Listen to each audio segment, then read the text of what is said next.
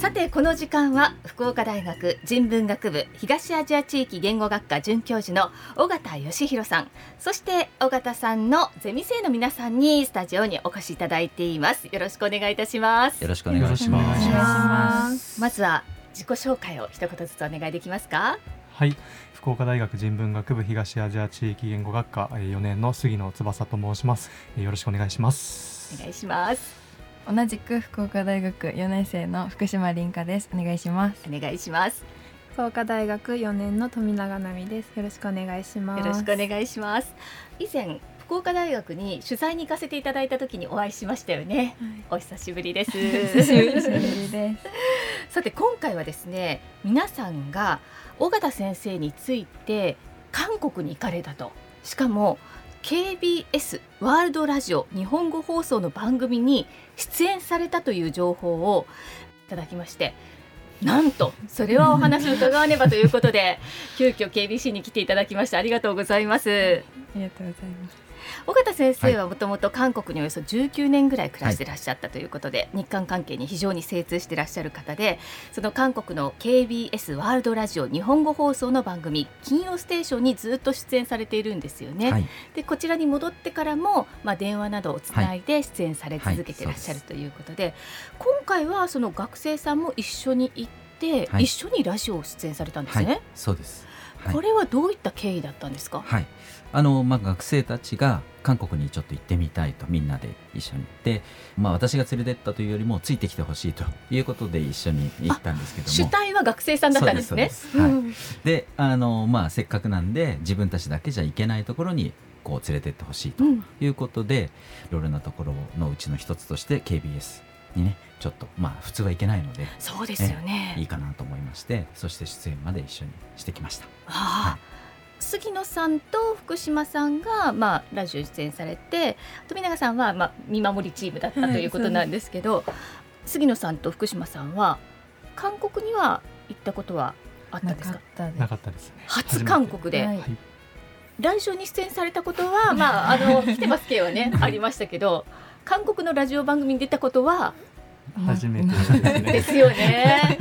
いやすごい経験ですね。はい。KBS の本社ってどんな感じでした杉野さん？そうですね。とても綺麗でとても 広かったですね、はい、スタジオはどんな感じでした？福島さん。スタジオもやっぱり広くてなんかすごいお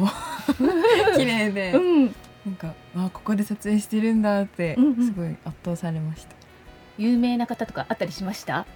会えませんでした。会わなかった？はい。なんかね KBS とかっていうと、すごいこう、K-POP の歌手とかたくさんいそうなのにね。ねなんか待っている人たちはいたんですけど、うん、結局誰かは見れなくて、一、うん、人もまあ有名人に会えなかったです。そうちょっと残念でした。残念でした。さて、えー、今回の韓国のラジオ番組の出演で皆さんがどんなトークをされたのかっていうのは気になるんですけれどもえ杉野さんはどんなことを聞かれてどんなことを喋ったんですか？そうですね、まあ、まず韓国を好きになった理由などを聞かれたんですけれども、うんうん、k p o p が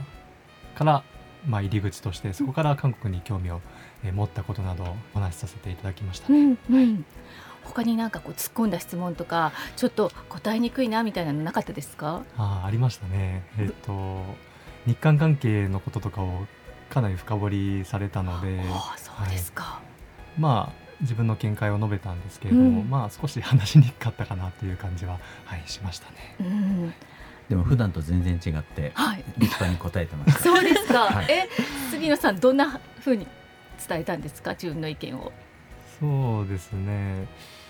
えー、新しいユン大統領についてどう思っているのかなど、まあ、聞かれた際にですね、えーとまあ、一つ前のムン・ジェイン大統領とかとは全然違う方針でしたのでそこで少し優しすぎるのではないかなというふうに思ったりして、うん、はい、まあ日韓両方とも政府が毅然とした態度で臨んでいただければ日韓関係はさらに良くなるのではないかなというのをお話しさせていただきましたね。はあ、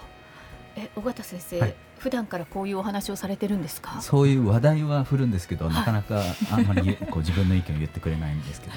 えラジオでしっかりと自分の意見を。しかも韓国のラジオでしっかり話されて、ねはい、驚きましたですね、はい、大きな成長がじゃあ見られた。わけですね、はい、先生も間近ではいお願いします島さんどんなこと聞かれました？はい一番やっぱ残ってる印象に残ってるのがそういう突っ込んだ質問で、うん、やっぱこの学科に進んで韓国に対する見方が変わったかとか、うん、その解決されてない問題とかに対する思いはどんな感じかとかも聞かれて、うんうん、やっぱ気を使うじゃないけど、はい、ちょっと考えさせられたのはすごい記憶に残ってます。その場でポンって聞かれたんですか？はい、事前にあのまだ日本にいる時にズームを使ってオンラインで30分ぐらい、あ結構丁寧にじゃ聞き取りをしてくれたんですね。はい、すねじゃあちょっとだけ心構えはできてたんですね。そうですね。うん、韓国の見方って変わりましたか？私は韓国の見方じゃなくて、うん、日本と韓国の関係に対する見方が変わったっていうふうにやっぱ言ったんですけど、うんうん、やっぱ日本と韓国ではこう解決されてない問題とかも多くてやっぱいい関係とは言えないけど今はもうやっぱり韓国の文化がこう浸透してきて定着しつつあるなって自分では思うので、うん、そこを見たら別に悪いとは言えないんじゃないかなというふうに変わったので、それを言いました。ね、市民レベルの意識とするとその本当に日韓関係って悪いのかなって思っちゃいますよね。うん、ね、でそれを近くで聞いていた富永さんはどんな印象を持たれましたか、はい、えっと、ラジオのその収録自体が2週分を一気に収録してたので、うん、結構長い時間だったんですけど、うん、ラジオに出演したみんなすごい頑張ってて一緒に見てる友達とも結構すごいねっていう話を結構してました。そうなんですね、はい、自分もあそこで話したいっていう感じになりませんでした？いや、ちょっと長いかなってすごいなと思って見てました。ね、富永さんが、はい、じゃあ、その日韓関係についてどう思いますかって聞かれたらどんな風に答えますか？私だったら、うん、なんかそのこの学科に入ってくる前まではその日本と韓国と例えば仲が悪いとかそういうふうにニュースが出ると、うん、なんかその国民に対してもなんかあんまりいいイメージがないなかったんですけど、うん、なんか問題はなんかその市民レベルじゃなくて政府国と国の問題じゃないかなっていうのを思ったのでなんか国民同士はそこまでうん仲が悪いとかそういうふうにか断言することはできないからなんかもうちょっと政府と政府との関係をまあ維持するなり、うん、もっと良い方向に持っていけたらいいなと思います。先生皆さんしっかりしてらっしゃいますね。はいねみんなこうマイクの前になると、しっかりと、ね、話してくれるみたいです。いやなんか未来が明るいなと思いました。さて、まあ、韓国のラジオ番組に出演されたり、えっと、2泊3日の日程で行かれたっていうことなんですけれども初韓国の杉野さんはどんなことを感じましたか？そうですね。えっとまあ1日目の夜と2日目の夜に向こうの学生さんたちとか卒業生の方とお話しする機会があったんですけれども、うん、その際には本当に日本語が皆さん堪能で日本について本当に何だろう愛してくれてるというか本当に興味を持ってくださってるんだなと思ってすごく嬉しくなりましたね。あはい、それ実感として感じたんですね。そうですね。はい。韓国語で話してみたりしました？まあ頑張って話したんですけれども、うん、僕自身が少しあの言語があまり得意ではないので。まあ日本語半分韓国語半分ぐらいで、うんうん、なんとか尾形先生にもフォローしてもらいながら、うん、はい、話すことができたかなというふうに思います。でも実際こう話してみたら楽しくないですか？そうですね。楽しかったですね。ね、うん、えっと福島さんもじゃあ現地の学生さんとかと触れ合ってどんな話したんですか、お互いがそれぞれの国に興味を持ってるっていう共通点があったのでやっぱ今韓国で何が流行ってるとか、うんうん、逆に日本では何が流行ってるっていう話をしたりとか、うんうん、そういうお互いの話をするのがすごく楽しかった。あそれ聞きたい。韓国で何が流行ってるって言ってました？なんか驚いた個人的に驚いたのが、なんか麻雀がすごい流行ってるって言ってて。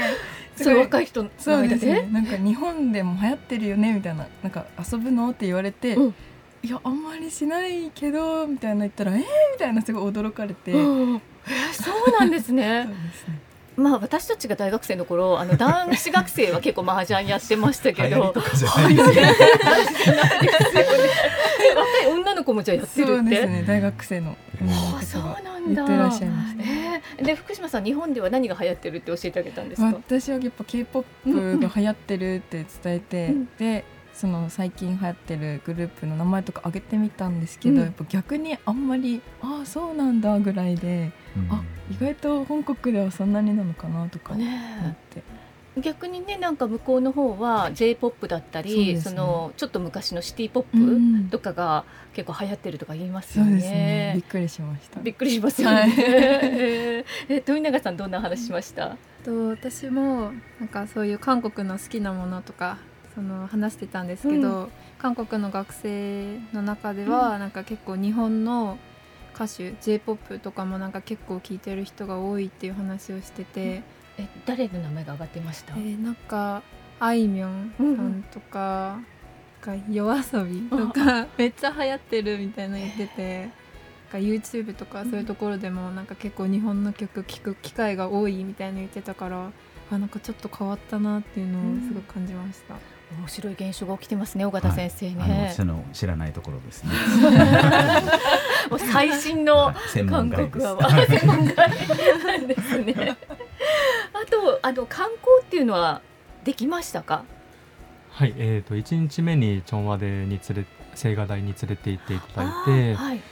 2日目にはあの北朝鮮との国境近くの DMZ というところに連れて行っていただきましたね。あーどうでしたか？はい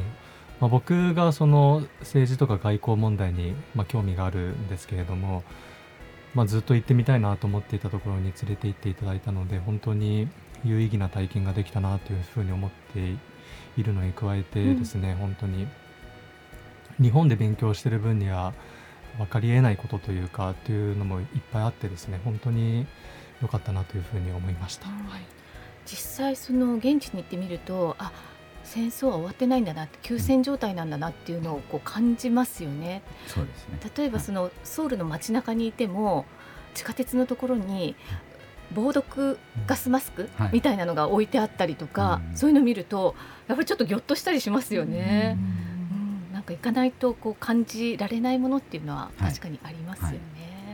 そういう意味ではなんか貴重な体験たくさんしましたね。うん、なんか一番思い出に残っているものって何ですか？私はうん。観光した中でその DMZ に行った時に展望台があったんですけど、うん。なんかそこになんか韓国の国旗の旗と北朝鮮の国旗の旗がこうなんか向かい合うようにこう立っててなんかそれ見るとなんかソウル市内とかにいる時は全然なんかそういうこと感じてなかったんですけど、うん。まだなんか戦争っていうのが終わってないんだっていうのとなんかもともとは同じ国だったのに、なんでなんかすごい対立してるように見えたから、うんなんかちょっと変な気分になりました。やっぱりその緊張感みたいなのってそこで感じましたか？感じました。あーそうか。え福島さんどうですか？私もやっぱり DMZ がすごく印象に残っていて、うんやっぱり普段簡単に行ける場所ではないので、トンネルの中をずっとこうトロッコで行ってであの境界線を遠くから見るっていう感じだったんですけど、うん。そのトンネルがその攻撃をするために作られたトンネルっていうのを後から知ってなんか意味が分かるとやっぱりすごい恐怖を感じて、うん。なんかあ本当に戦争してたんだなって、うん。やっぱり今もまだ休戦なんだなっていうのはすごく感じたのでやっぱ実感しましたあの非常に学生さんたちたくさんのことをはい。感じ取って学んで帰ってこられたみたいですね。はい。はい。またこれ来年以降も続くんですか？約束はできないですけど。まあでもねあやっぱり関心があればぜひ連れて行きたいなというふうには思ってます。はい。えー今日はですね福岡大学人文学部東アジア地域言語学科准教授尾形義弘さんそして尾形先生のゼミ生のえー杉野翼さん福島凛香さん富永奈美さんにお越しいただきました。皆さんありがとうございました。ありがとうございました